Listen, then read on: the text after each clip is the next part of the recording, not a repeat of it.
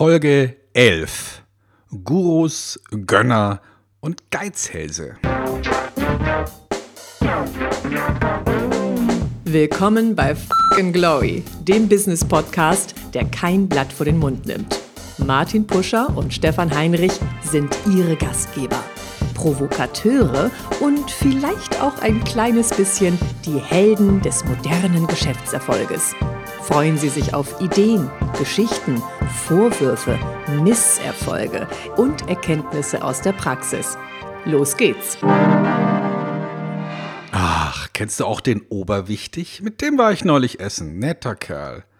Hm, wollen wir uns nicht von Menschen mit Strahlkraft bestrahlen lassen, um ein wenig Licht auf uns abtropfen zu lassen?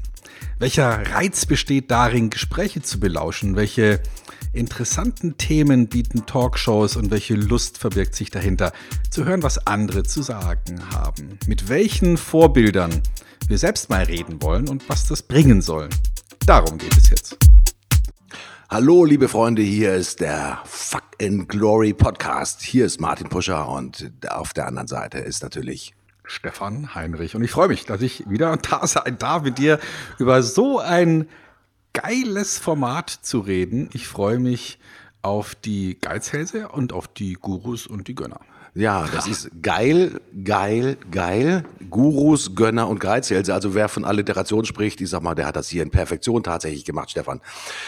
Die, die Idee ist ja dahinter, hinter diesem äh, Podcast heute ist, mit wem möchten wir uns gerne unterhalten? Von wem möchten wir denn Wissen absaugen? Von wem möchten wir mehr erfahren, um uns selbst auch schlauer zu machen, um vielleicht ein besseres Marketing zu machen, um dichter am Kunden dran zu sein? Mit wem wollen wir denn tatsächlich hier einfach mal gemeinsam vielleicht ein Bierchen trinken, ein Wein trinken, abends zusammensitzen und vor allen Dingen mal über alles Mögliche plaudern, weil wir so wahnsinnig neugierig sind. Bist du eigentlich ein neugieriger Typ, Stefan? Ja, nachweislich. Ähm, es gibt, wir, gestern, nee, nee, wann war das? Äh, mal letzte Woche, vorletzte Woche haben wir darüber gesprochen. Aber wir haben doch sogar in, dem, in, dem, in der Ausgabe von letzter Woche darüber gesprochen, über Persönlichkeitstests. Mhm. Und da gibt es einen, das ist das Reisprofil.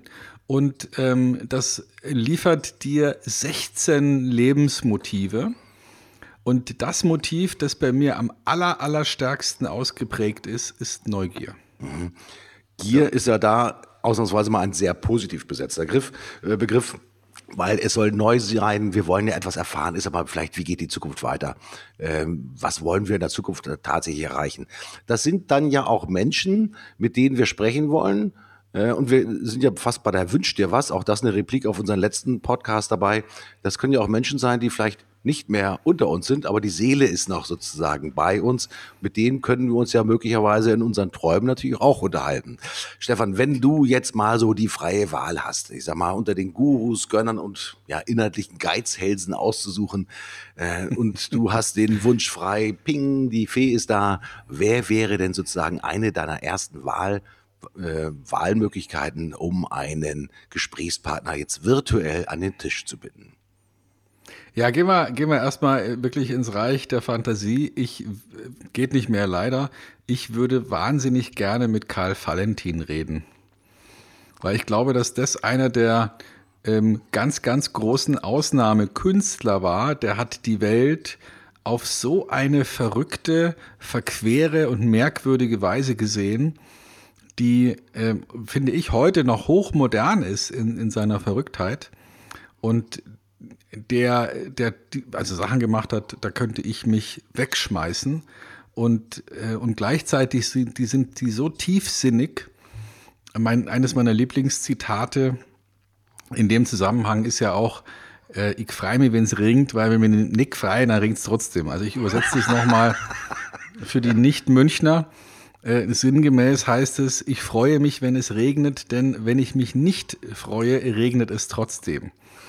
Und und das ist so ein, ein, ein Teil meiner, meiner Lebensphilosophie geworden. Oder auch der berühmte Spruch, es ist alles schon gesagt worden, nur noch nicht von jedem. Das sind so Aussagen, die haben so eine Wucht, das finde ich genial. Mhm. Mit dem würde ich gerne mal schön gemütlich eine Flasche Wein aufmachen und auf irgendeiner Terrasse sitzen und übers Leben philosophieren. Das wäre, glaube ich, richtig schön. Ihr habt ja in München auch ein Karl-Valentin-Museum, wenn ich das weiß, in, in der Isarstraße oder am, Stimmt, am ja. Nähe vom Isartor Isartor, am es, ja. Isartor, ja. Ähm, also auf jeden Fall wahrscheinlich auch mal ein Besuch wert. Kann man von Karl Valentin, obwohl er leider nicht mehr unter uns ist, Valentin, ganz wichtig, der heißt Valentin, Valentin, kann man von ihm heute auch etwas lernen in Bezug auf das Thema Marketing? Kann man eine gewisse, ich sage mal, vielleicht Leichtigkeit, eine Lässigkeit lernen, so wie das Zitat, das du eben gerade ausgesprochen hast? Ja, äh, freut sich, wenn es regnet, weil wenn er sich nicht freut, regnet es auch. Ja, also dann lieber freuen. Ähm, hat das auch etwas mit unserem modernen Marketing zu tun? Also ich denke, dass, dass er ein Meister des Zuhörens war und des genau Reinspürens in solche abstrusen Situationen und die dann auch nochmal verstärken. Letzteres ist vielleicht jetzt eher was für, für Künstler, aber dieses genau Reinspüren, ich denke, da, da kann man sich einiges von ihm abschauen. Ähm, Wenn dann so verrückte Sachen rausgekommen sind, wie zum Beispiel der Spritzbrunnenaufdreher, der der sich dann beklagt, dass, dass einfach seine Konjunktur doch so stark von der, von der Saison abhängt, weil er ja eben nur Spritzbrunnenaufdreher ist. Zudrehen macht jemand anders. Also das ist schon, das ist schon so verquer, da, das finde ich, oder der berühmte Buchbinder Wanninger, der dann 25.000 Mal verbunden wird. Das ist schon, das ist schon toll, was der auf die Beine gestellt hat an, an abstrusen Situationen, die heute noch äh, einen Verkehrswert haben, die man heute noch jederzeit verwenden kann. Wen ich gerne, ich kann auch leider mit ihm nicht sprechen, wen ich gerne persönlich kennengelernt hätte, um mich mit ihm zu unterhalten, das ist äh, einer der größten Boxer, der gesagt hat, I am the greatest. Wer war's? Muhammad, Ja, natürlich. Ja, Muhammad Ali. ähm, ich glaube, wenn man auf die Persönlichkeit guckt, sieht man natürlich sehr stark die Boxerfolge, die er hatte. Es, er gehörte ja zu denjenigen, die auch ist mal, nachdem er schmählich sozusagen äh, seines Weltmeistertitels diesmal beraubt wurde, weil er den Zivildienst im, zu, zu Zeiten des Vietnamkriegs verweigert hat, er kam ja zurück, ja, war vorher schon ein sensationeller Sportler, einer der jüngsten äh, Weltmeister im, im Superschwergewicht, im, im Boxen und kam dann ja wieder zurück und hat sich dann noch dreimal, also in Summe dann dreimal den Weltmeistertitel geholt. Ähm, und das Interessante ist, der Muhammad Ali war natürlich nicht nur ein sensationeller Sportsmann, sondern der hat auch noch viel mehr auf dem Zettel gehabt. Also er hat sich natürlich auch sozial wahnsinnig engagiert, hat sich für die, die Rechte der Farbigen in den Vereinigten Staaten ist mal sehr stark äh, involviert. Und zwar nicht nur in den Vereinigten Staaten, sondern eigentlich überall auf der Welt. Und er hat eins bewiesen für mich, er hat auch diese, in Anführungsstrichen, Beharrlichkeit gehabt. Also auch große Widerstände auch tatsächlich zu überwinden. Er war äh, auch im Gefängnis, diesmal als er dann ich glaube, er war im Gefängnis, wenn ich das noch richtig weiß. Äh, wurde zu fünf Jahren Gefängnis verurteilt, wenn ich das noch so im Hinterkopf habe. Äh, aber ich glaube, er blieb dann auf freiem Fuß wegen Kaution, wie auch immer. Ähm, aber er hat vor allen Dingen sich auch wieder zurückgekämpft. Er hat sich wieder an, an die Spitze sozusagen der Boxweltmeister zurückgekämpft. Und was er hat, er hat nicht nur äh, Sport im Kopf gehabt, sondern er hat auch noch ist mal viel mehr auch Feinsinn. Er war ja auch ein Philosoph, der auch in seinen Schriften und auch in seinen ja, sogenannten Gedichten, ich habe beim letzten Mal ich gesagt, das kürzeste Gedicht der Welt kommt tatsächlich von ihm. Das war Me und We, ähm, das er ausgesprochen hat. Das war ein Typ, der ganz viel, ich glaube, gesehen hat, der natürlich auch ein Showmaker war. Also wer seine Kämpfe mal gesehen hat, ja, und auch dieses Auftreten in den Pressekonferenzen, I'm the greatest, man hat ihn ja auch als Großmaul auch immer wieder verschrien, der aber auch tatsächlich immer wieder geliefert hat. Und ich glaube, diese, diese Mischung aus, ich sage mal, eine Rolle zu spielen in diesem Konzert oder in diesem Zirkus letztendlich der, der Boxen äh, mit all den, den Möglichkeiten und der medialen Aufmerksamkeit und gleichzeitig auch sozusagen diese Tiefsinnigkeit, die er dann auch hatte, das ist, glaube ich, etwas, was wirklich äh, megamäßig interessant ist. Und von dem kann man, glaube ich, im Nachhinein immer noch viel lernen, wie man sozusagen auch die schwierigsten Situationen umschiffen kann und wie man trotzdem ein gestandener Mann wird und vor allen Dingen ist mal eine hohe soziale Akzeptanz genießt und äh, nicht nur sozusagen für sich etwas erreicht hat, sondern auch für viele sozusagen seiner, ich nenne das jetzt einfach mal Mitbrüder und Mitschwestern.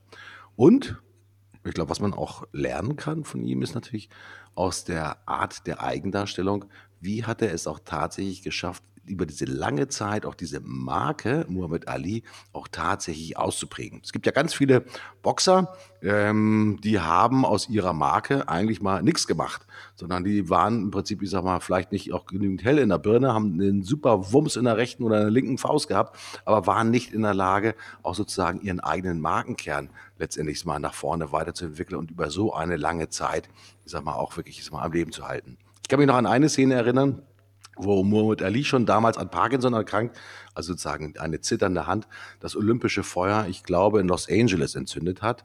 Ja, eine für mich sozusagen wahnsinnig ergreifende Szene, äh, wo er sich da als Sportsmann oben doch mal auch in dieser Schwäche, die er hat, letztendlich präsentiert hat und da auch nur wirklich höchste Wertschätzung und Anerkennung genossen hat.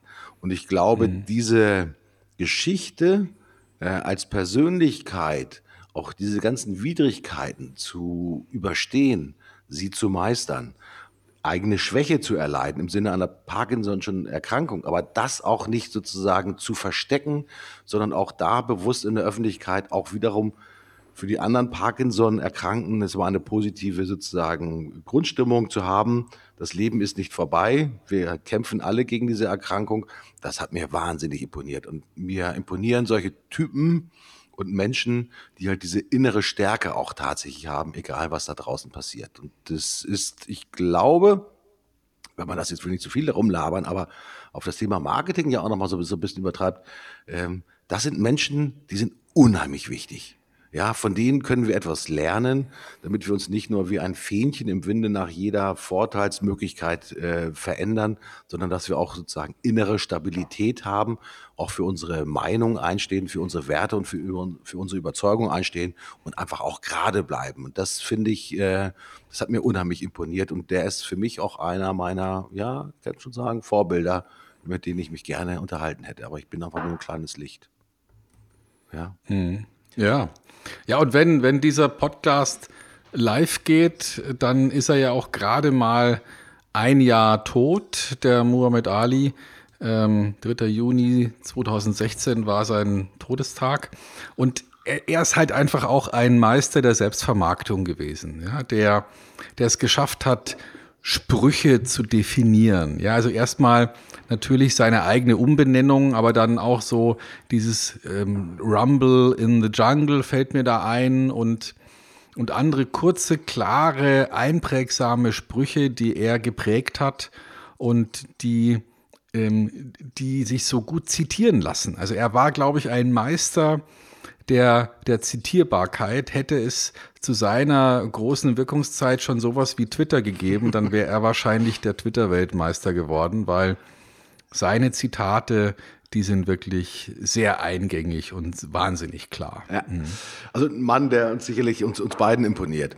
Ähm, es ist natürlich so, äh, Steve Jobs ist auch so, so, so ein Name, der natürlich, ich glaube, vielleicht auch nicht fehlen darf, der natürlich auch in seiner äh, visionären, verrückten Schaffenskraft natürlich auch, ich sag mal, die, den Restart von Apple auch äh, ermöglicht hat. Und äh, wenn man sich Apple heute anguckt, äh, die Börsenergebnisse sind ja wie immer toll, aber irgendwie der Charme und der Schmelz fehlt. Und dieses, diese Aura, die Menschen auch haben, äh, finde ich total spannend. Wobei ich nicht weiß, ob Aura und gute Kommunikation äh, mit einhergehen. Man sagt ja auch über Steve Jobs, dass er in der internen Kommunikation eigentlich eher ein rüder Kerl war. Also der schon ähm, seine Meinung hat wirklich toll gelten lassen, aber auch ein schlechter Zuhörer war, äh, weil er eine sehr starke, ich sag mal, verinnerlichte Vision äh, von Perfektion und von Qualität hatte und dann auch äh, wirklich viele Dinge, die um ihn herum waren, dann auch nicht zugelassen hat.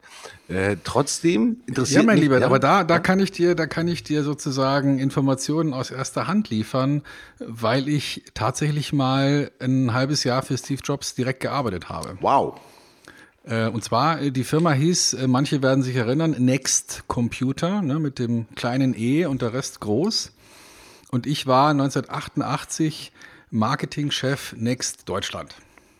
Respekt, ne? Respekt. Ähm, und habe also unter anderem äh, direkt mit ihm zu tun gehabt und ich äh, dieses Gerücht, dass er, wir haben ja hier einen, einen Podcast, wo man auch harsche Sprache verwenden darf, dieses Gerücht, dass er ein Arschloch war, möchte ich bestätigen. okay. Ja, also, er, also, ich, also vielleicht sogar an der Grenze des Psychopathen, komplett schmerzfrei für die Umwelt. Ähm, vielleicht auch für sich selber. Könnte ja auch sein, dass er auch sich selber nicht wahrgenommen hat auf eine gewisse Art und Weise.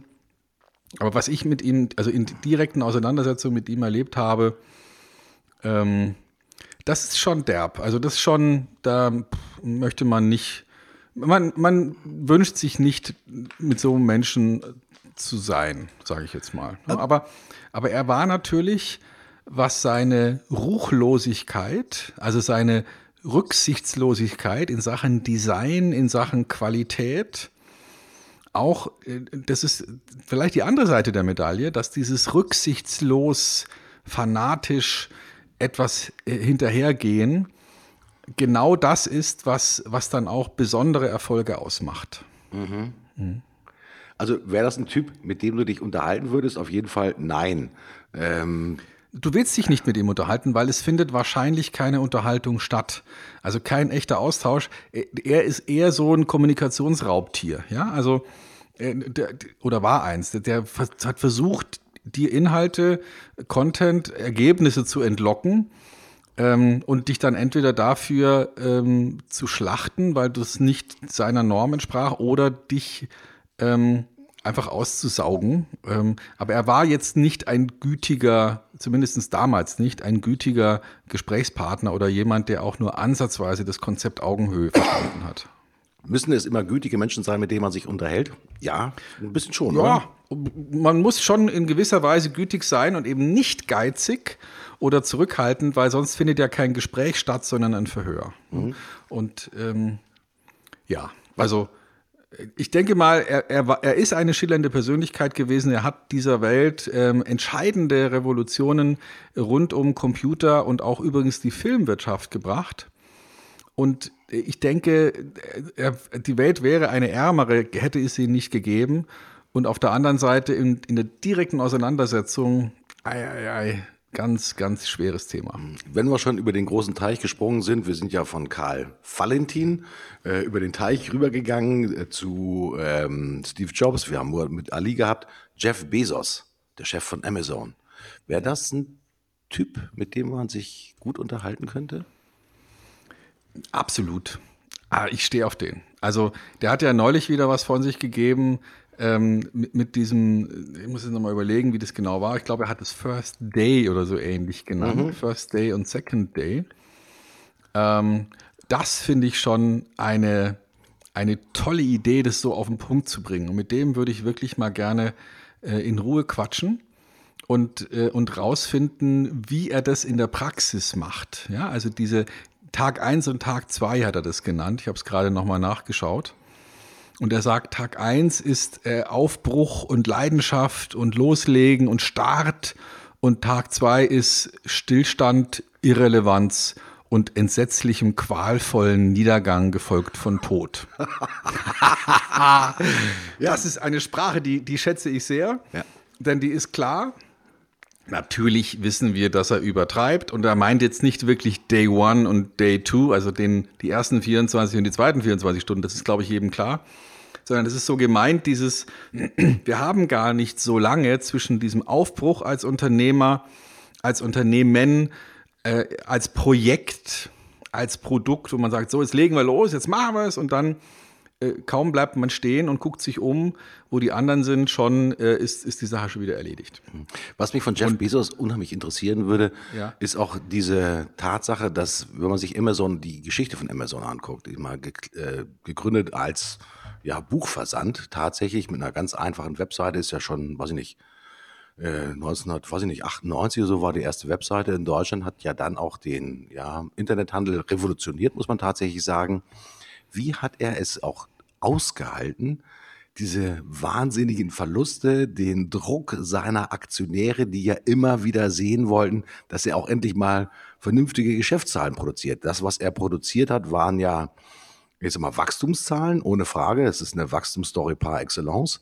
Aber er hat ja eine unheimlich lange Wegstrecke überbrücken müssen, wo das Unternehmen Verluste geschrieben hat, äh, sich die Renditeerwartungen der Aktionäre ja nicht erfüllt haben und so weiter und so fort. Ich glaube, über zehn Jahre ging das, wo das Unternehmen eher nur bescheidene Geschäftsergebnisse erzielt hat. Jetzt natürlich, in der jetzigen Phase, hebt Amazon weltweit ab, äh, gehört nicht nur mit äh, dem Internetdienst von Amazon Warehouse, äh, Entschuldigung, ähm, sag schon hier, die, äh, die AWS, äh, wo mhm. du im Prinzip mal die Internetdienstleistung kaufen kannst, Server kaufen kannst, das heißt die ganze Farm, äh, die auch einfach zunutze machen kannst. Äh, mittlerweile ist das ja ein Unternehmen, das nicht nur super geile Gewinne produziert, sondern auch mit einem ungebrochenen Wachstumskurs unterwegs ist. Der lässt sich ja jeden Tag neue Dinge einfallen.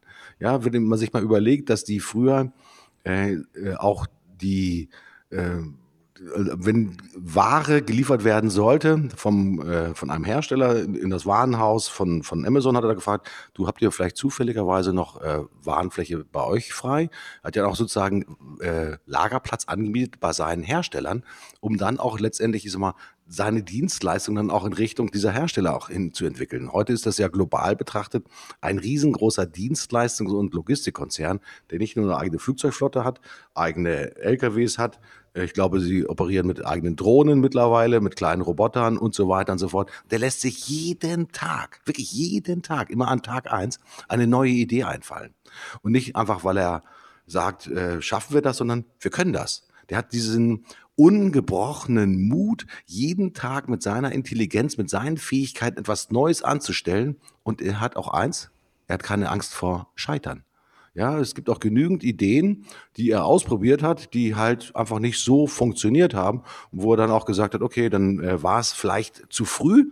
Ja, dann lassen wir die Idee nochmal äh, runterfallen und äh, kümmern uns wieder um andere Sachen, die wir halt machen können. Ich finde diese ungebrochene Leidenschaft und diesen Mut und diese Hingabe, ja, äh, an die Zukunft und an diesen Gestaltungswillen, das finde ich, ich sag mal, brachial geil. Also da bin ich ein, ein riesengroßer Fan von. Das ist schon eine Persönlichkeit, die wirklich, ich sag mal, Vorbildcharakter hat. Ich weiß nicht, wie er persönlich ist, deswegen würde es mich natürlich auch mal interessieren, ich sag mal, ob dieser sozusagen Charakter, den er hat als Persönlichkeit, äh, auch im, im, privaten Umfeld äh, so durchkommt, weil das kann ich mir dann auch anstrengend vorstellen, ein Mann, der permanent auf dem Gas steht und auch keine sozusagen ruhige Minute hat, wie geht es dann bei seiner Familie voran? Müssen die auch alle so performen wie seine Firma? Keine Ahnung. Also würde mich auch schon mal interessieren, auch mal zu sehen, ob das sozusagen nur nach vorne raus Show-Charakter ist oder ob das wirklich sozusagen eine vollumfängliche Persönlichkeit ist, die genau das auch im privaten Bereich so lebt, wie er das im Geschäft auch tatsächlich macht. Würde mich schon interessieren.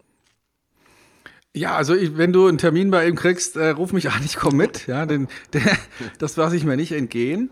Ähm, ganz, ganz interessante Unternehmerpersönlichkeit, der auch nicht nur in eine Richtung tickt, also der dann nicht sozusagen vom Reifenhändler zum Reifengroßhändler zum Reifen, Reifen, Reifen nur in eine Richtung denkt, sondern in alle möglichen Richtungen. Also Amazon ist ja zunächst mal wirklich ein Versandhandel für Bücher gewesen. Heute wissen wir, es ist eine der wichtigsten, wenn nicht die aller, allerwichtigste Plattform für Handel auf der, also Online-Handel im weitesten Sinne.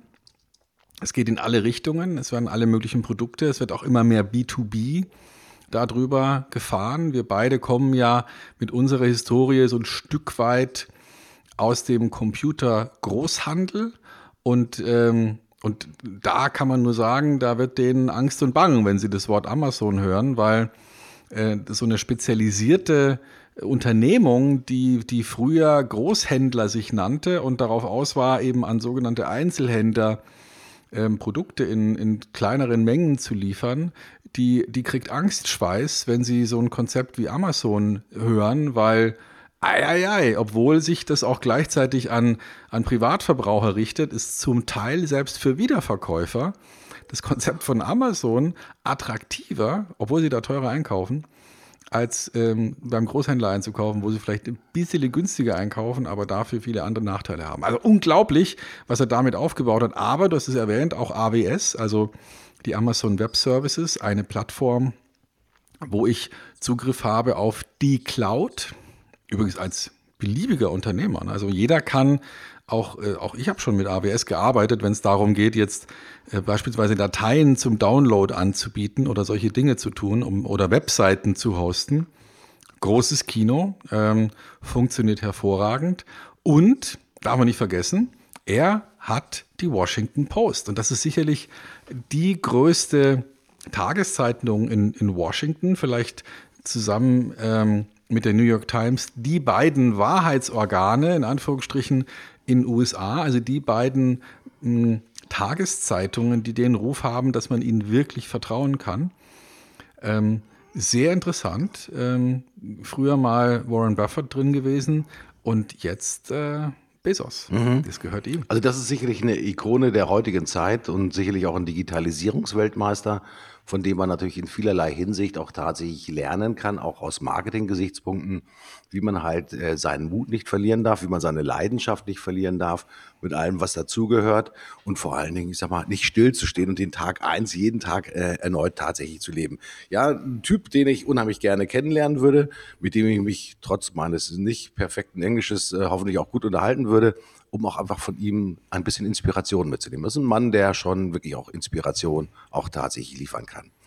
Ähm, wenn wir schon bei B sind, mir fällt noch ein weiterer Münchner ein, der lebt leider auch nicht mehr. Das ist Wilhelm Busch.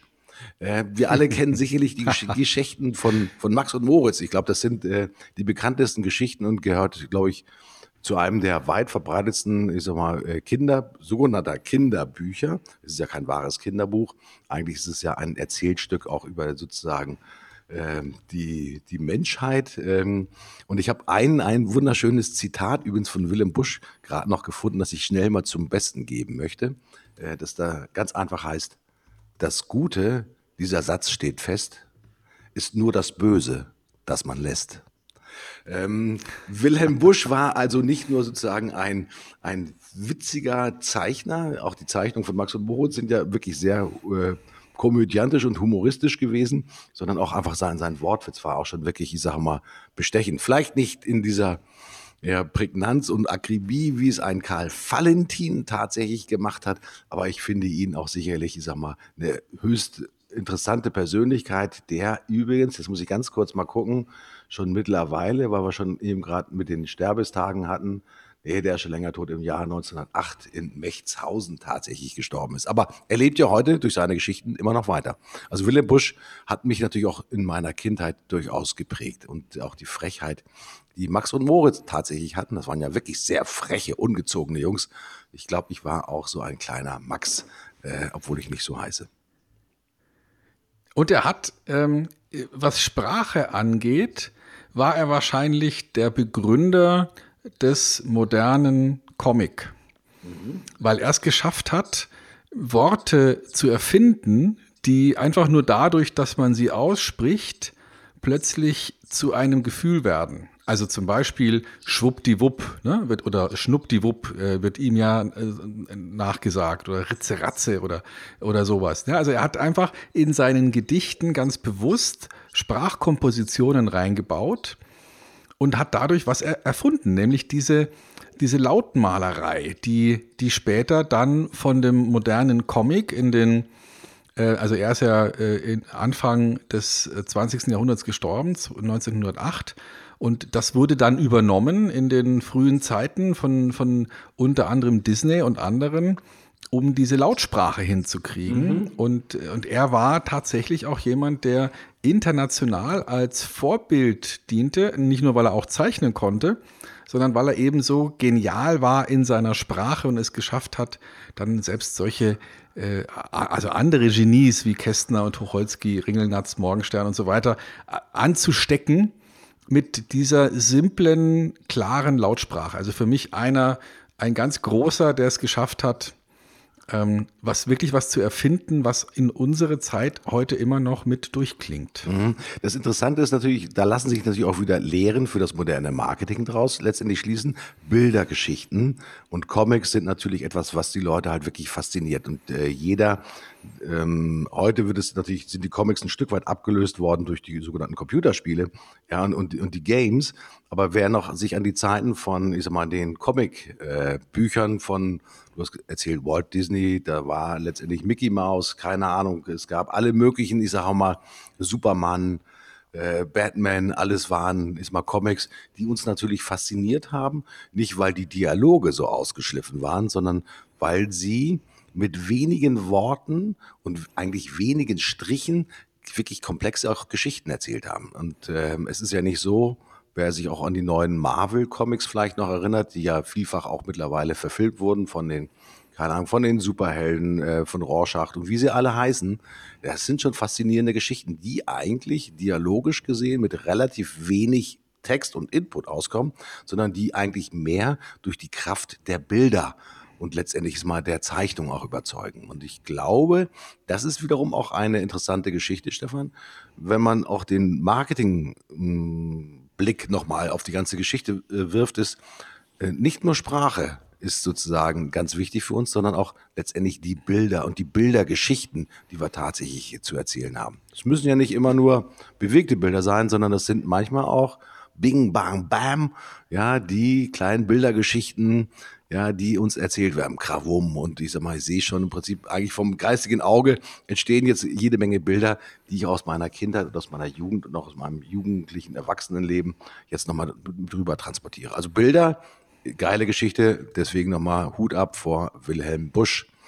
So, der, und dass wir, ja? dass, also dass wir auf Comic stehen, das sieht ja jeder ähm, auch mit äh, und ohne Brille, wenn er unser Logo anguckt. Ne? Also das, das ist ja auch ein, ein Verbeugen vor den Marvels und den Disneys und den Bushs dieser Welt, so ein, ähm, ja, so ein Kabum zu nutzen, um um unseren Titel unserer Show Fucking Glory auszudrücken. Ja. Ich weiß, in der letzten Sendung hast du äh, einen ganz bekannten, ich sag mal, Buchautor unter anderem erwähnt, den Tim Ferriss. Tim Ferriss ja. ist ja ein, ein junger Mann, ist immer noch jung, glaube ich, der über die fünf, äh, die vier äh, Stunden Woche ich glaube, seinen ersten Bestseller geschrieben hat, der mittlerweile ja äh, Blogs, Podcasts, äh, neue Bücher schreibt ohne Ende und der vor allen Dingen auf eine sehr witzige Art und Weise auch seine Erlebnisse äh, verbreitet. Er hat ja in dieser Vier-Stunden-Woche in dem Buch unter anderem beschrieben, wie er, ich sag mal, Meister, äh, ich glaube sogar Weltmeister in irgendeiner Sportart geworden ist, weil er sich einfach nur sehr genau damit beschäftigt hat, ich sag mal, die Regeln halt auswendig zu lernen und entsprechend den Regeln die Lücke zu suchen, die bei seinen Gegnern ist. Da, da ging es nicht um schön zu kämpfen, sondern sozusagen regelkonform tatsächlich sich zu agieren. Das war nicht immer hochsportlich, aber es war im, im höchsten Maße effizient, so wie er es dann auch geschafft hat. Ich glaube, als er in Südamerika war, an äh, südamerikanischen Tanzmeisterschaften teilzunehmen und da auch so, äh, ich glaube, sogar auch ein bisschen abzuräumen. Also Tim Ferriss, auch ein Mann, der ja, ich glaube mit Sicherheit, äh, einfach weil er viel rumgekommen ist und viel erlebt hat, wahnsinnig interessante Geschichten erzählen kann. Was hältst du von mhm. Tim Ferriss? Ja, er ist, er ist tatsächlich jung. Also äh, demnächst, ähm, am 20. Juli, wird er 40. Und äh, was er geschafft hat, ist ähm, vielleicht auch geprägt durch seine Neugier. Also ich wette, wenn der ein Reisprofil machen würde, da wäre die Neugier auch relativ weit vorne er ist ein Ausprobierer. Ne? Also ähm, sein Buch Die Vier-Stunden-Woche, wer es gelesen hat, weiß, dass es da nicht wirklich darum geht, jetzt nur noch vier Stunden zu arbeiten, sondern es geht darum, Konzepte sich auszudenken, wo man vielleicht nur noch vier Stunden arbeiten müsste.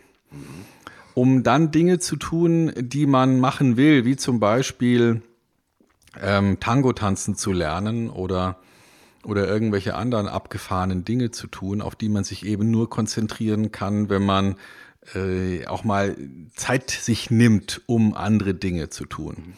Und äh, neben der Vier-Stunden-Woche kam ja dann noch der Vier-Stunden-Körper dazu. Also er hat sich dann beschäftigt mit, mit Gesundheitsfragen, mit Sportfragen, mit Ernährungsfragen und hat das dann nochmal vertieft äh, in Richtung Kochbuch. Also wie kann man kochen lernen um sich so zu ernähren, dass man seinem Hirn und seinem, seinem restlichen Körper so viel positive Wirkstoffe zuführt, dass man denken kann und, äh, und gut arbeiten kann. Was für eine Frage, hat, ja, was für, ja? was für eine Frage würdest du Tim Ferrer stellen? Was würde dich interessieren?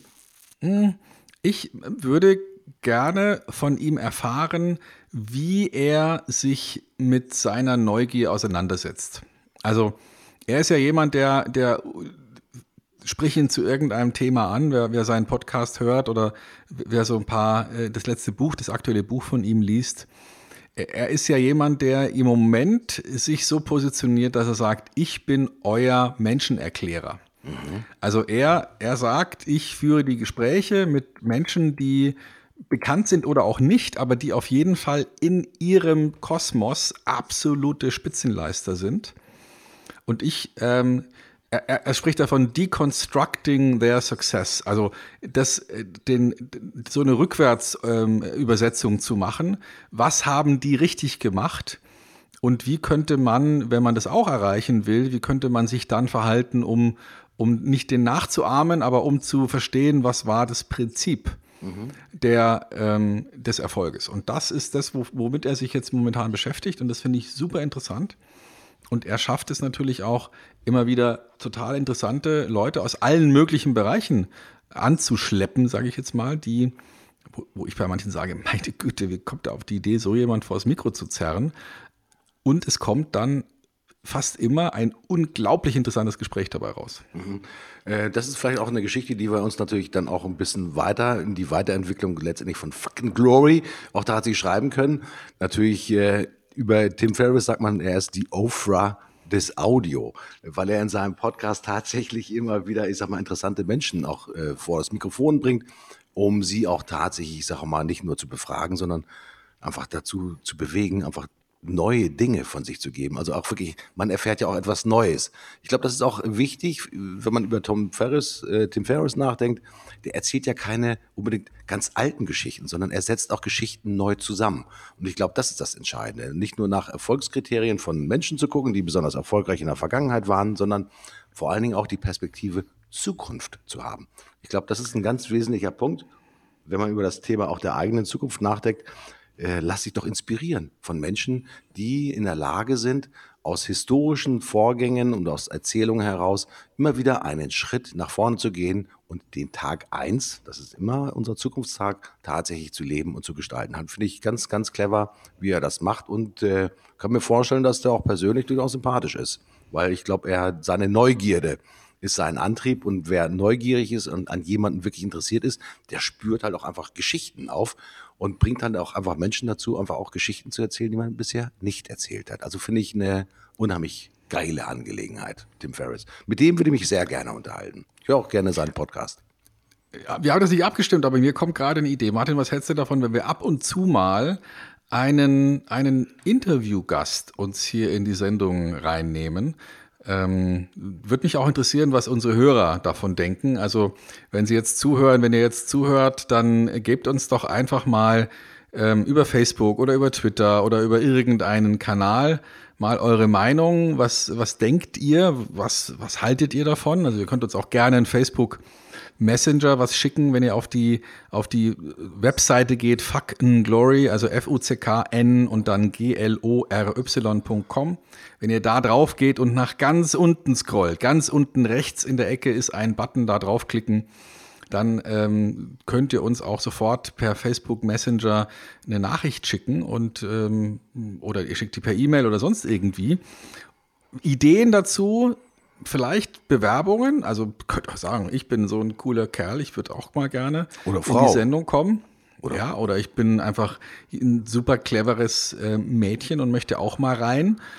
Aber vielleicht habt ihr auch einfach Ideen, wo ihr sagt, nee, den kenne ich zwar nicht, aber den würde ich mir gern mal anhören, so im, im Schwitzkasten von Puscher und Heinrich ähm, oder vielleicht auch aufs Treppchen gehoben von Puscher und Heinrich vielleicht habt ihr Ideen, wen wir da mal reinholen sollten in die Sendung und, und mit dem mal gemeinsam reden. Vielleicht nicht jede Sendung, aber ab und zu mal so eine Highlight-Sendung, wo wir uns einen, einen Gast reinholen. Vielleicht einen Wirtschaftslenker, vielleicht ein Vorbild, vielleicht jemand, der, der hier in Deutschland Furore macht und der Lust hätte, ich hätte, sich mal hier ich hätte einen, ich hätte zu stellen. Ich, ich hätte einen, ja. ich hätte einen. Ich habe es noch nicht abgeschickt, aber mache ich nachher natürlich noch, wen ich total äh, bärenstark finde, das ist Oliver Welke.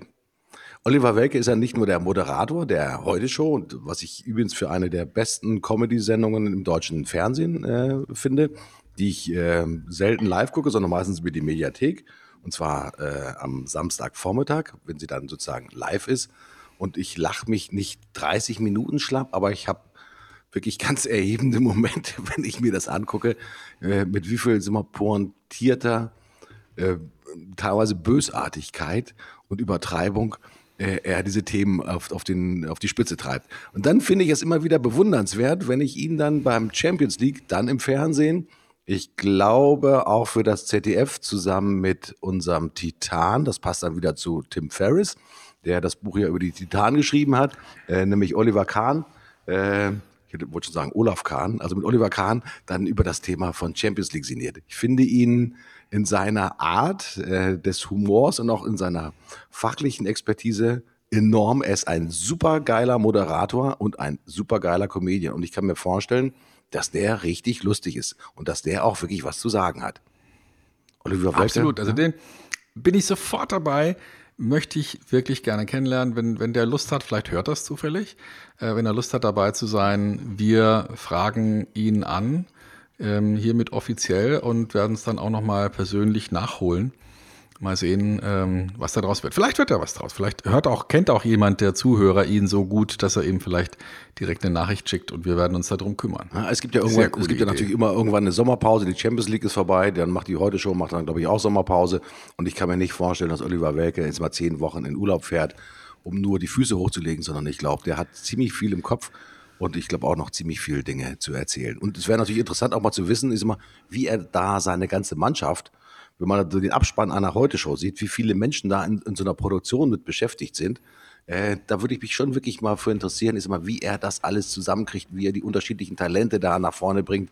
Und vor allen Dingen ist er der Einzige, der wirklich die besten Gags schreibt oder ist da eine riesengroße Mannschaft dabei, die ihm halt die Gags zufüttert und so weiter und so fort. Ich kann mir vorstellen, dass der ziemlich gut ist, weil in der Champions League kommt er auch immer ziemlich gut und ziemlich cool auch rüber. Und ich glaube, in dem Augenblick, weil es alles live ist, da wird ihm halt nicht irgendwie nochmal eine kleine Note gesteckt. Also den finde ich toll. Ja, der, lass uns das irgendwie hinkriegen.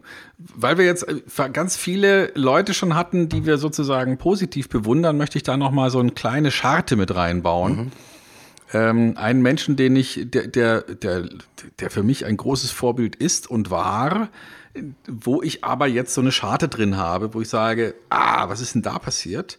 Ähm, und das ist auf, äh, ich bin als Kind, als Jugendlicher, als junger Erwachsener großer Handballfan gewesen, habe auch selber Handball gespielt. Und deswegen natürlich Heiner Brandt. Mhm. Ja, der Held, ähm, wir erinnern uns Wintermärchen, ähm, alles was damit zusammenhängt, Weltmeisterschaft. Und dann haben die ja auch noch einen Film gedreht, äh, wo er dann genau erklärt hat, wie er das gemacht hat. Und ich war neulich auf einer, auf einer Businessveranstaltung von einem großen amerikanischen Softwarekonzern, wo ich gesprochen habe. Und es ist ja oft so, dass auf solchen Veranstaltungen dann so ein Promi mhm. irgendwie noch mit rausgehängt wird. Ja? Mhm. Also wegen Heinrich kommt da keiner hin. Aber Och. da muss halt dann noch mal einer äh, mit einem anderen Namen. Und da war dann Holger Brandt als der große Show-Act für den Nachmittag angesagt. Und ich kann es nicht anders sagen, äh, bei, bei der freudigen, ähm, äh, ich sag mal, dem, dem Überschwang des, des, der Sympathie, äh, ich ihm zugehört habe, saß in der ersten Reihe ähm, und so einen Scheiß habe ich noch nie gehört. Oh. Also ich weiß nicht, äh, hat er schlechte Berater gehabt, die ihm da eine, einen Vortrag aufgehalst haben, der äh, völlig unglaubwürdig und unsinnig war, unterbrochen von unzähligen, nichtssagenden Filmausschnitten mit irgendwelchen bescheuerten Coaching-Interventionen in der, in der Kabine. Wahnsinnig schlecht, ohne Aussage. Also, wenn es nicht Heiner Brandt gewesen wäre, sondern irgendwer, den man nicht kannte, wäre der Saal nach zehn Minuten leer gewesen. Das war so schlecht. Und ich frage mich, wenn solche Ikonen, ich meine, der hat, der kann ja was, der ist Weltmeister geworden, der hat jahrelang als, als Handballtrainer gearbeitet, der weiß ja, wo vorne und hinten ist. Der steht im Leben, der ist ja keine 14 mehr. Ähm, der hat alles Mögliche erlebt. Und und warum gelingt es dann so jemand nicht sozusagen diesen Nimbus, den er ja hat, ähm, auch mit auf die Bühne zu nehmen und, und einfach ähm, Klartext zu reden, statt irgend so einen weichgespülten, rundgelutschten Bullshit.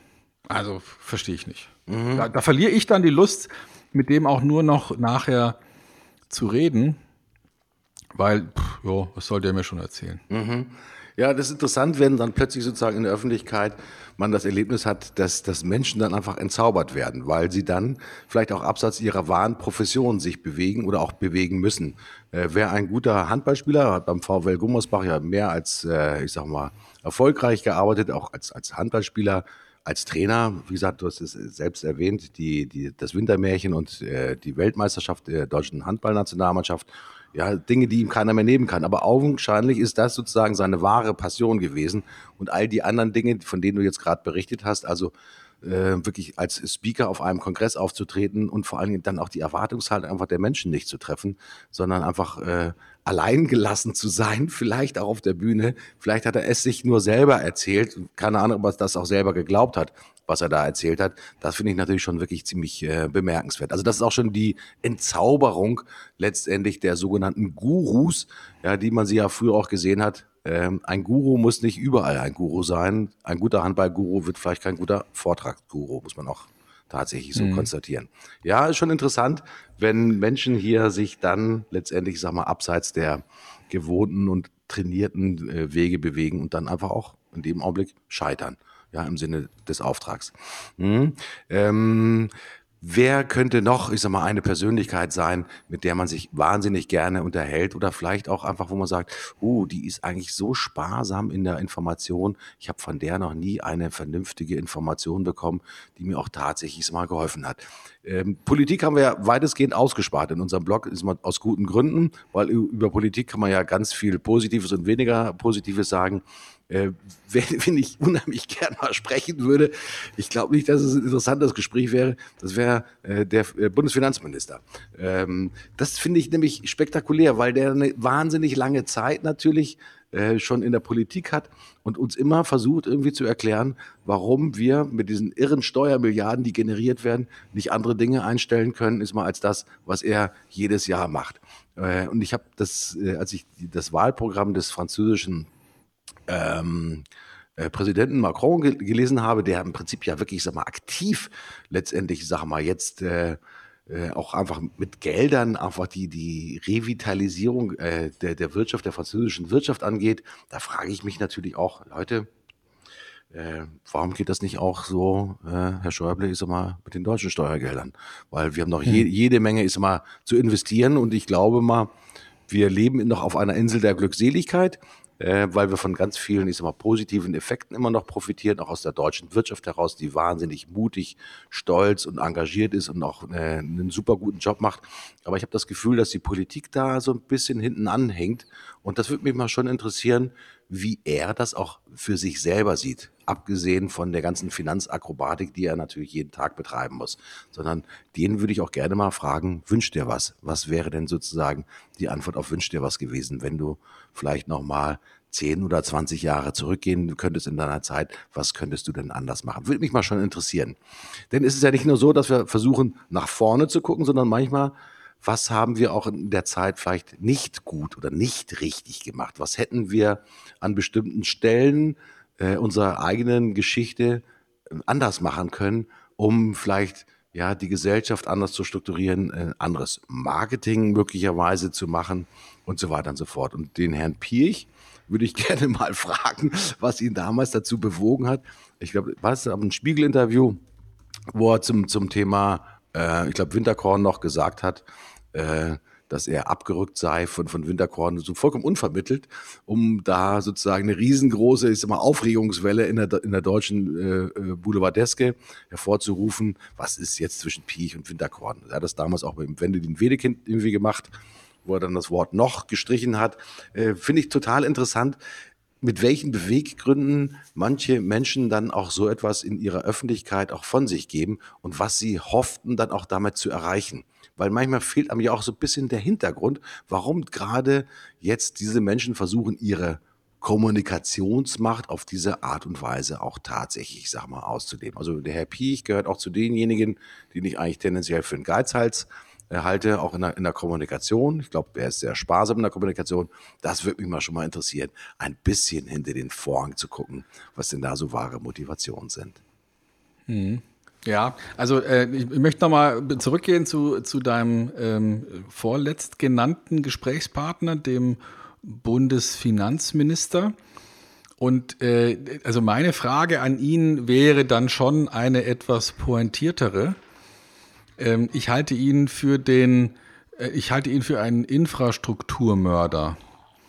Also er hat es ja geschafft, in, in seiner Zeit nachhaltig dafür zu sorgen, dass jegliche Art von, von Infrastruktur nicht stattfindet oder viel zu wenig stattfindet. Wenn man sich anschaut, was die die, die deutschen Voraussetzungen sind für, für Infrastruktur, sowohl auf der Straße als auch auf der Schiene, als auch auf der, äh, auf der Datenbahn, was man da für Fehlentscheidungen getroffen hat, um zu sparen, um zu deinvestieren, um sozusagen ein Stück weit auch die, die junge Generation einer Zukunft zu berauben, das ist schon in ganz, ganz hohem Niveau ein Skandal. Und ich würde gerne von ihm erfahren, ob er sich dessen bewusst ist. Also ob er wirklich aus dieser schwäbischen mir gäbet nix äh, Mentalität heraus da seinen Geldbeutel immer wieder zuschnürt oder ob er, ob ihm klar ist, dass er da ein Desaster hinterlassen wird, wann auch immer er abtritt und, und nichts übrig bleiben wird von, von, also oder wenig Ausgangssituationen zurückbleiben wird um, um wirklich äh, als, als Nation eine, äh, eine gute Ausgangssituation zu haben. Ich weiß nicht, ob ihm das klar ist. Vermutlich hat ihm das schon mal jemand gesagt. Bin nicht sicher, ob er das wirklich äh, wahrhaben wollen würde. Und das wäre, glaube ich, ein interessantes Gespräch. Das erinnert mich an ein Zitat, ich weiß nicht mehr von wem, der gesagt hat, Wachstum kann man sich nicht ersparen. Ähm, hm. Man kann ja versuchen, solide Finanzen zu haben, aber Wachstum heißt auch immer etwas mit Risikofreude, er hat auch immer etwas mit Investieren zu tun und hat nicht nur unbedingt etwas mit Sparen und sozusagen Kleinheiten zu tun. Und das ist meine mhm. Aufforderung natürlich an, an, an, an, all unsere Zuhörer. Leute, ich sag mal, ähm, wir wollen wachsen. Wir wollen menschlich wachsen, wir wollen sozial wachsen, wir wollen wirtschaftlich wachsen. Das sind ja alles positive Dinge. Äh, und das bedeutet natürlich, man muss investieren. Das äh, Geld, Kapital, Aufmerksamkeit, Liebe, Freude, Hingabe, Leidenschaft. All das ist sozusagen das Portfolio unserer Möglichkeiten, das wir natürlich in uns selber haben, mit dem wir auch durchaus manchmal sehr verschwenderisch sein könnten. Ähm, jeder, der äh, liebt, weiß im Prinzip ist immer, dass Liebe das ist, wenn man es verschenkt, wird es verdoppelt oder, oder wächst ans ganz besonders. Also ich sag mal, Leute wachsen heißt auch geben können. Ja, und äh, das ist, glaube ich, eine ganz wichtige Botschaft. Wer fällt dir denn zum Thema? Ja, aber äh, ja? Schlusswort ja? dazu noch. Ich habe hier gerade einen Brief in der Hand, der liegt bei mir auf dem Schreibtisch von einem, der Name, der gefällt mir schon, von, von Dr. Dieter Fröhlich, HC, Honoris Causa Dr. Dieter Fröhlich, ähm, den ich kennengelernt habe, mal ganz kurz ähm, vor zwei Wochen bei einem Vortrag. er ist unter anderem Ehrenpräsident der ähm, Europäischen Franchise Federation und des Deutschen Franchise Verbandes. Ähm, und er hat mir ähm, als, als Antwort zu einem Aspekt, den ich in meinem Vortrag genannt habe, hat er mir drei Zeichnungen geschickt, nämlich ähm, die drei Ausprägungen von ich gebe etwas, um etwas zurückzukriegen. Und die, die eine Stufe ist Jäger und Sammler. Also ich gebe Zeit und Aufwand, um, um etwas zu jagen oder zu sammeln. Die zweite Stufe wäre dann Säen und Ernten. Also ich, äh, ich sähe jetzt etwas, weil ich genau weiß, im Herbst kann ich das ernten. Ne? Kurzfristig geben, nehmen. Und die dritte Stufe wäre dann Pflanzen und Ernten. Also sowas wie einen Baum oder einen Weinstock, wo ich weiß, ähm, das wird vermutlich was Wertvolles geben und dann auch ohne, dass ich noch groß etwas tun muss. Also ich muss den Baum nicht jedes Jahr neu pflanzen, aber ich brauche Zeit zwischen dem Anpflanzen und dem Ergebnis. Und ich denke, dass wir in Deutschland angesichts des Wohlstandes, den wir jetzt über viele, viele Jahre erlebt haben, vergessen haben, dass wir einiges tun müssen, was nicht sofort einen Effekt bringt. Sowas wie eine funktionierende Infrastruktur auf der Straße, auf der Schiene und, äh, und digital. Ähm, und vielleicht auch eine vernünftige Infrastruktur in Sachen Know-how bei den jungen Leuten, gute Ausbildung. Das haben wir verpennt. Das ist etwas, was eine gewisse Vorlaufzeit hat und da nochmal drauf zu schauen, äh, da würde ich mich auch gern mit interessanten Leuten unterhalten, die dazu was zu sagen haben. Habe ich zwei englische Sprichworte dazu. Das erste heißt, uh, you're to pay for everything. Ähm, alles kommt zurück. Also das, was du nicht tust, wird sozusagen als Makel auch auf dich zurückkommen. Ähm, nicht investiert in, in, in, die Infrastruktur heißt natürlich auch wirklich die deutsche sozusagen wirtschaftlich, Wirtschaft nachhaltig zu gefährden. Und das andere englische Sprichwort ist, what goes around comes around. Ähm, um letztendlich diesen Zirkel von des Miteinander Verbundenseins auch deutlich zu machen. Das ist genau das, was du gerade gesagt hast vom Herrn Dr. H.C. Fröhlich, der natürlich gesagt hat, erwarte nicht immer sofort, dass es zu dir zurückkommt, sondern manchmal geht es Umwege, aber es kommt definitiv zu dir zurück, denn da ist sozusagen unsere Welt, Gott sei Dank, im Ausgleich im positiven Sinne. Ähm, ich habe noch jemanden, den ich gerne, ja, mit dem ich gerne sprechen würde. Es ist ein, das hat mit Marketing nichts zu tun, weil es hat sich dann nachher erst als Marketing halt herausgestellt, weil es dann auch verfilmt wurde. Ich weiß nicht, wer von euch den US Airways Flug 1549, ob der euch was sagt. Sagt ihr dir was, Stefan? Ist es Sully? Ja, das ist Sully. Ähm, ja. Das ist letztendlich die unglaubliche Geschichte ähm, eines Flugzeugs, das äh, von äh, LaGuardia in New York gestartet ist und ungefähr in, in Steigflug unterwegs war. Und 1000 Meter über den Grund haben die Triebwerke Wildgänse eingezogen. Also es war Vogelschlag und beide Triebwerke sind ausgefallen. Und ähm, das war ein Airbus und äh, der ging dann in einen Gleitflug über und hatte dann ungefähr drei Minuten Zeit bis zur Notwasserung. Und ich habe letztens einen Vortrag gehört von einem Piloten, von einem Ausbildungspiloten äh, im Rahmen eines Events, der die original äh, letzten Worte vor der Notwasserung zwischen äh, Sally und seinem Co-Piloten wiedergegeben hat. Fand ich mega spektakulär. Weil man möchte ja meinen, dass in diesem Augenblick, ich sag mal, eine im höchsten Maße vielleicht sogar äh, ich hätte vielleicht Panik gehabt, weil ich natürlich auch kein trainierter Pilot bin, ja, und ich natürlich auch nicht wirklich versiert bin in, in Notwasserung. Ähm, aber verbrieft ist folgendes, dass wirklich wenige Minuten, ungefähr, was ich, 20 Sekunden oder 30 Sekunden, bevor das Flugzeug dann auf dem Hudson River aufgesetzt hat, sich der Pilot Sally zu seinem Co-Piloten umgedreht hat und äh, ihn angeguckt hat und gefragt hat, any ideas? Ja, und der Pilot, äh, der Co-Pilot guckte zu, zu ihm zurück und so, actual not. Ja, also äh, die einzige Wahl zu haben, jetzt tatsächlich zu Notwassern und das wirklich so perfekt zu machen. Der Film wurde ja verfilmt, ich glaube mit Tom Hanks, glaube ich, in, in der Hauptrolle. Äh, genau. Eine ne super geile Geschichte. Ähm, und ein bisschen Marketing ist natürlich auch mit drin, weil natürlich Sully, der ich glaube per se ein, ein, ein im höchsten Maße integere Persönlichkeit ist, natürlich jetzt auch eine Berühmtheit ist. Äh, und manchmal ist der Zufall ein ein ganz besonderes sozusagen ja, Momentum einfach in unserem Leben, in dem Augenblick wirklich zu wissen, was richtig ist, was 155 Menschenleben schützt. Äh, das ist schon, das passiert im Marketing nicht jeden Tag.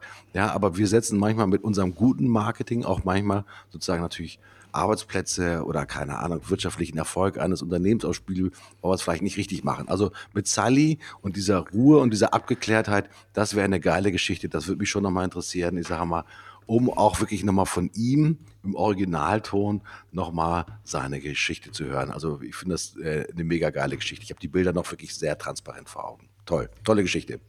Ja, ja und das, das Interessante daran ist, ich weiß es jetzt ein bisschen äh, detaillierter an einer Stelle, weil ich äh, ihn in einem Artikel mal erwähnt habe vor einiger Zeit und, äh, und mir da deswegen auch den Funkverkehr, der ja öffentlich ist, also den Link dazu äh, packe ich gern mal auch in die Shownotes rein. Man hört da, wie der mit dem, auch mit dem, dem Tower spricht. Und man hat so vom Tonus, von der Art und Weise, wie der spricht, den Eindruck, der ist noch gar nicht gestartet. Der ist total entspannt. Als ob der jetzt sich überlegt, soll ich jetzt links rum oder rechts rum da äh, irgendwie zum Terminal rollen.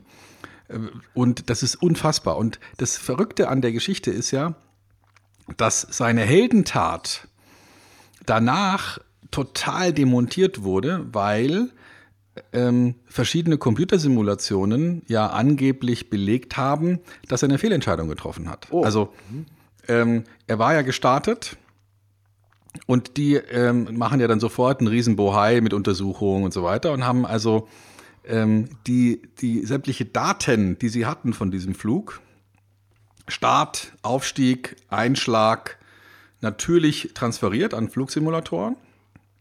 Und dann haben verschiedene ähm, Computerpiloten gezeigt, dass sie mit dem Einschlag und null Schub, der, also da waren ja beide Triebwerke sofort kaputt, äh, es besser gewesen wäre, umzudrehen und wieder in LaGuardia zu landen. Es wäre besser gewesen. Mhm.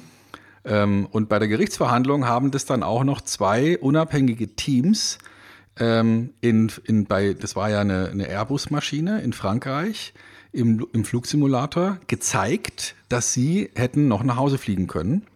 Und zwar zwei verschiedene Flughäfen hätten ansteuern können und sind da sicher gelandet.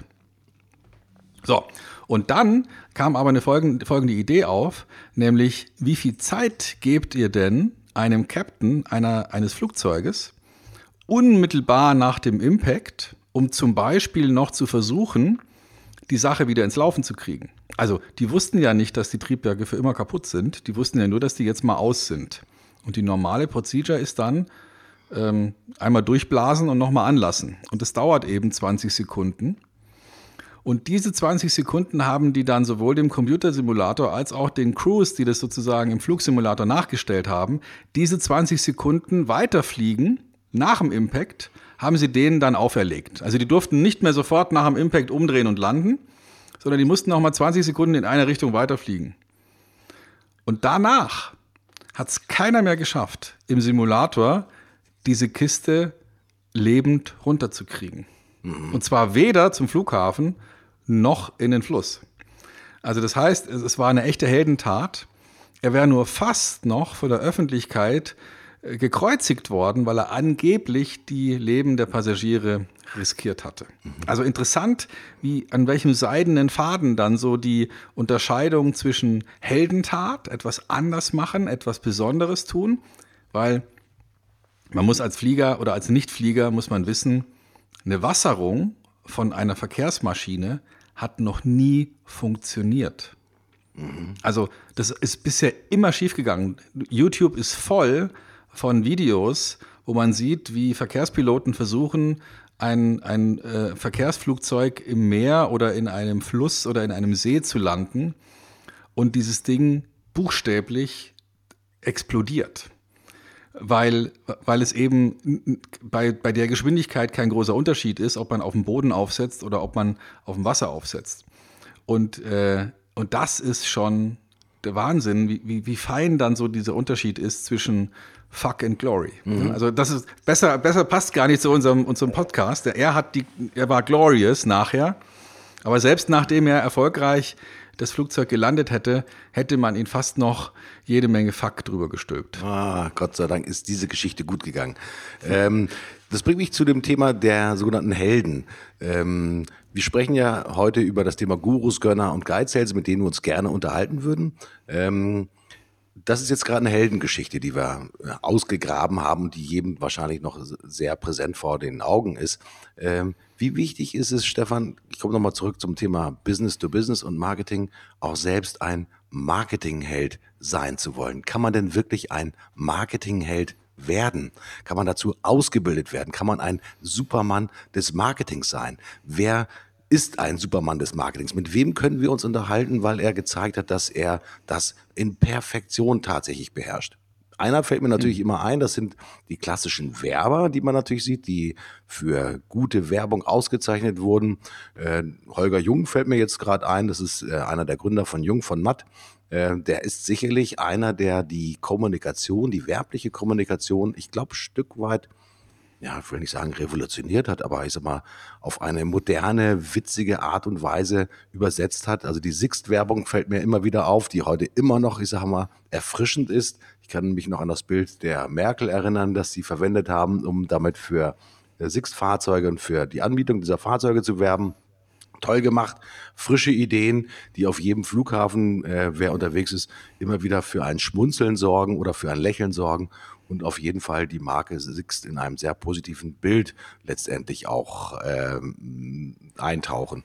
Äh, ich glaube, Audi gehört mit dazu, zu den Marken, die äh, Jung von Matt vertreten hat. Ich glaube sogar Mercedes-Benz, ja, die immer wieder gezeigt haben, dass sie auch Kommunikation wirklich geil verstehen und auf gute Art und Weise es mal umsetzen können. Also Holger von Jung, äh, Holger nicht, nicht Holger von Jung, ich mache jetzt gerade zum nee, Halb, Holger Jung. Holger Jung. Holger Jung. Remy von Matt mhm. war nämlich sozusagen der Partner von äh, Jung von Matt.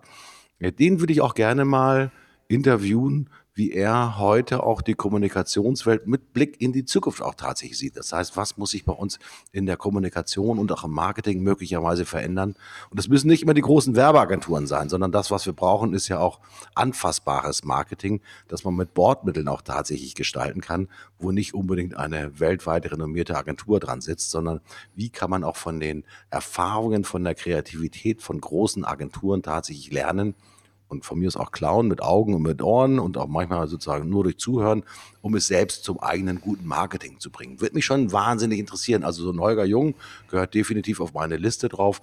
Den würde ich gerne mal interviewen zu genau solchen Themen, wie er die Zukunft von Kommunikation sieht. Lass, du bringst mich auf eine Idee. Ich meine, die Stunde ist rum, wir sollten äh, zum Ende kommen, aber vielleicht können wir ja beim nächsten Mal über Helden reden. Also, was macht Helden aus?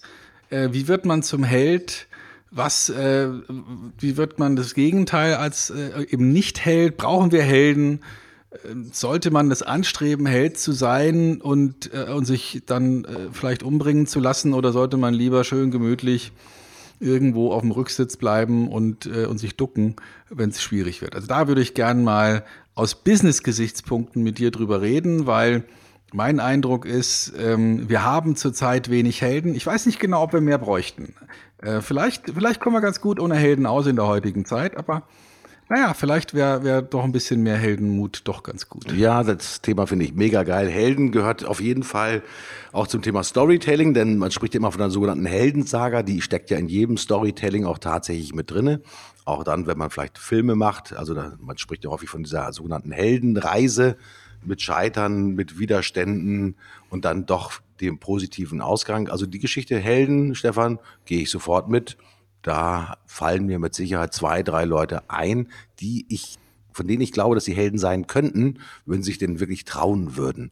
Denn ich glaube, manchmal ist es so, die Helden äh, wissen vielleicht innerlich schon so ein bisschen, ja, ich habe das Potenzial zum Helden, aber ich traue mich nicht, weil vielleicht Neid und Missgunst in unserer heutigen Zeit vielleicht auch diese, das wahre Outing der Helden auch tatsächlich äh, ja, minimieren. Ist einfach so. Stefan, ja. ähm, die Woche ist ja fast rum. Ähm, mhm. Fucking Glory, was hat dich denn in der letzten Woche so megamäßig genervt, dass du grüne Pickel im Gesicht kriegen würdest? Also ich weiß gar nicht, ob ich schon mal gesagt habe, aber ich sag's auf jeden Fall jetzt nochmal. Mir gehen Hotels auf die Nerven. Nicht, weil ich nicht gerne im Hotel schlafe. Das bringt meinen Job mit sich, dass ich viel unterwegs bin ähm, und dass ich so in der Größenordnung von irgendwas zwischen 120 und 150 Hotelübernachtungen pro Jahr sammle.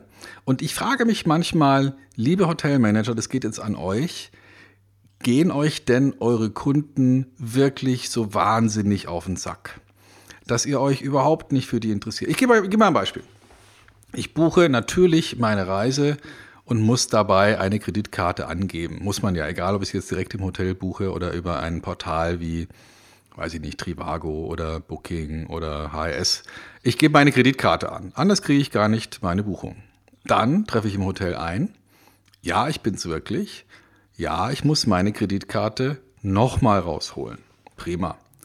Kann man vielleicht noch verstehen, ich verstehe es nicht. Wir leben in der digitalen Welt. Das, den Prozess kann man abkürzen.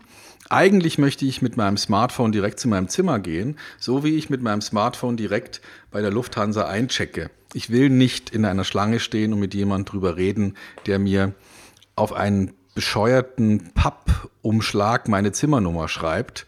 Ähm, das, da hätte ich gern lieber einfach eine SMS, weil, weil man ja weiß, wo ich bin mit dem Smartphone. Ich gehe direkt zu meinem Zimmer, check ein, fertig. Und dann muss ich aber auch nochmal auschecken. Und rate mal, was ich dann wieder zeigen muss meine Kreditkarte. Geht's denn noch dümmer? Also, wie, wie kann man die Digitalisierung so sehr verschlafen? Das geht mir auf die Nerven. Liebe Hotelmanager, geht mal in den Prozess rein und fragt euch, ob ihr wirklich alles richtig macht. Mhm. Kann ich mir vorstellen, Stefan, dass das ein echter Aufreger ist. Und ich kann mir vorstellen, dass das noch eine ganze Zeit lang dauert, bis genau dieses Thema erledigt ist. Was mir. Ach ja, stopp. Ja? Noch, noch ein kleines, kleine Anekdote dazu was ja dann auch beim Frühstück gerne gemacht wird, ist, erste Frage, Ihre Zimmernummer bitte. Ja? Und als ob es, als ob man sich erschleichen wollen würde, in diesem bescheuerten Hotel zu frühstücken. Ähm, ich habe mir inzwischen angewöhnt, wenn dann, das sind ja meistens jüngere Herren oder jüngere Damen, die dann da so ein Pult bewachen und einen nach der Zimmernummer fragen. Ich lege dann immer so leicht meinen Kopf schief und sag, echt? Was wollen Sie denn damit anfangen? also, um einfach nur morgens ja. schon mal gleich Spaß zu haben. Ja, wenn jemand äh, einfach so ohne weitere Vorrede, jemand sagt ihre Zimmernummer. Ja? Und ich sage dann, hey, was wollen Sie denn damit anfangen? Und das nur vielleicht als Idee, wenn es die Hörer nachmachen wollen. Ich kann garantieren, es sorgt für eine gewisse Art von Stimmung schon beim Frühstück. Na wunderbar, auf die Stimmung kommt es an. Was mir total auf die Eier geht, äh, wir sind ja in einem Hochwahljahr in diesem Jahr. Äh, es wird ja überall gewählt, äh, Bundestagswahl, Landtagswahlen, überall. Man sieht ja, wenn man ein bisschen in der Republik umhergeht, äh, wahnsinnig viele Wahlplakate. Und was mir echt auf die Eier geht, und zwar megamäßig auf die Eier geht, das sind diese Scheißplakate, die ich da überall sehe. Die bringen mich, entschuldigt bitte, zum Kotzen. Ähm, ich will jetzt nicht sagen, dass ich mich auf eine Partei festlege, dass ich jetzt die CDU oder die CSU besonders gut finde oder die SPD, aber ich kann nur eins sagen. Leute, wenn das eure Antwort ist auf die Fragen unserer Gesellschaft, diese Wahlplakate, da kann ich nur sagen, habt ihr sie noch alle? Seid ihr denn nur gebimmelt? Weil die Kohle, die ihr dort versenkt, in den öffentlichen Raum zu verschmutzen, das ist wirklich meistenteils kommunikative, optische, leider nicht akustische Umweltverschmutzung. Ganz schlimmes Programm. Geht mir tierisch auf die Eier. So, muss mal gesagt werden. Ja, kaufe ich dir ab. Ja. Mm. Kaufe ich dir ab. What's good? What's good? Where is the glory, Stefan? Ich habe was ganz Profanes. Mhm. Es gibt äh, im Haushalt einen, ein neues Mitglied, ein digitales Mitglied. Ähm, er muss, also er arbeitet ganz unten ich habe ich hab einen, hab einen Staubsaugerroboter oh. und ich oh. finde es so geil. Also es ist, es ist wundervoll, ja. Ähm, wenn ich morgens aus dem Haus gehe, kriegt der einen kurzen Impuls und dann fängt er an zu arbeiten und fährt durch die ganze Wohnung und saugt überall und fährt wieder zurück in seine Ladestation, holt sich wieder ein bisschen Energie und, und das ist immer wunderbar sauber. Es funktioniert. Es ist ein tolles Gerät und ich freue mich wie ein kleines Kind. Du liebst ihn. Ja, ich, ja, das kann ich mir vorstellen. Ich könnte dich jetzt fast lächeln sehen. Ähm, ich muss fairerweise sagen, ich habe auch ein neues Mitglied im Haus. Äh, es ist nicht im Keller, es ist sogar präsent und es gehorcht aufs Wort. Kannst du dir vorstellen, was das ist? Ich habe eine Idee. Ja. Ähm, ja, es hat auch was mit Bezos zu tun, ja. könnte sein. Oder? Alexa, ja. Alexa ist ja. Alexa ist geil. Äh, ich muss tatsächlich sagen, äh, eine wunderschöne Erfindung. Ähm, und ich glaube, äh, alle Datenschutzüberlegungen hin oder her ist mir auch ehrlich gesagt momentan echt Latte. Ich sage, ja, das ist ein kommunikatives Mitglied der Familie. Wenn man es richtig einsetzt, hat man da richtig Freude dran. Also von daher kann ich nur sagen, welcome Alexa. Ich habe zwar schon genug Kinder, aber ähm, Alexa musste jetzt tatsächlich sein. ah, sehr schön. Ähm, ja, wir sind durch, würde ich sagen. Wir haben alles gegeben zu Gurus, Gönner und Geizhälsen und wir werden überleiten nach, äh, nach G kommt H zu Helden. Wir werden uns über Heldentum, über Helden des Marketings, Helden des Verkaufs, Unternehmerhelden, vielleicht auch tragische Helden unterhalten, würde ich sagen. Kommt auch mit rein. Und ich freue mich schon sehr auf nächste Woche und ich melde mich ab, denn äh, jetzt habe ich genug. Tschüss, sagt Stefan Heinrich. Vielen Dank, Stefan. Und ich sage natürlich auch Tschüss und ich freue mich aufs nächste Mal zum Thema Helden. Tschüss, euer Martin Buscher.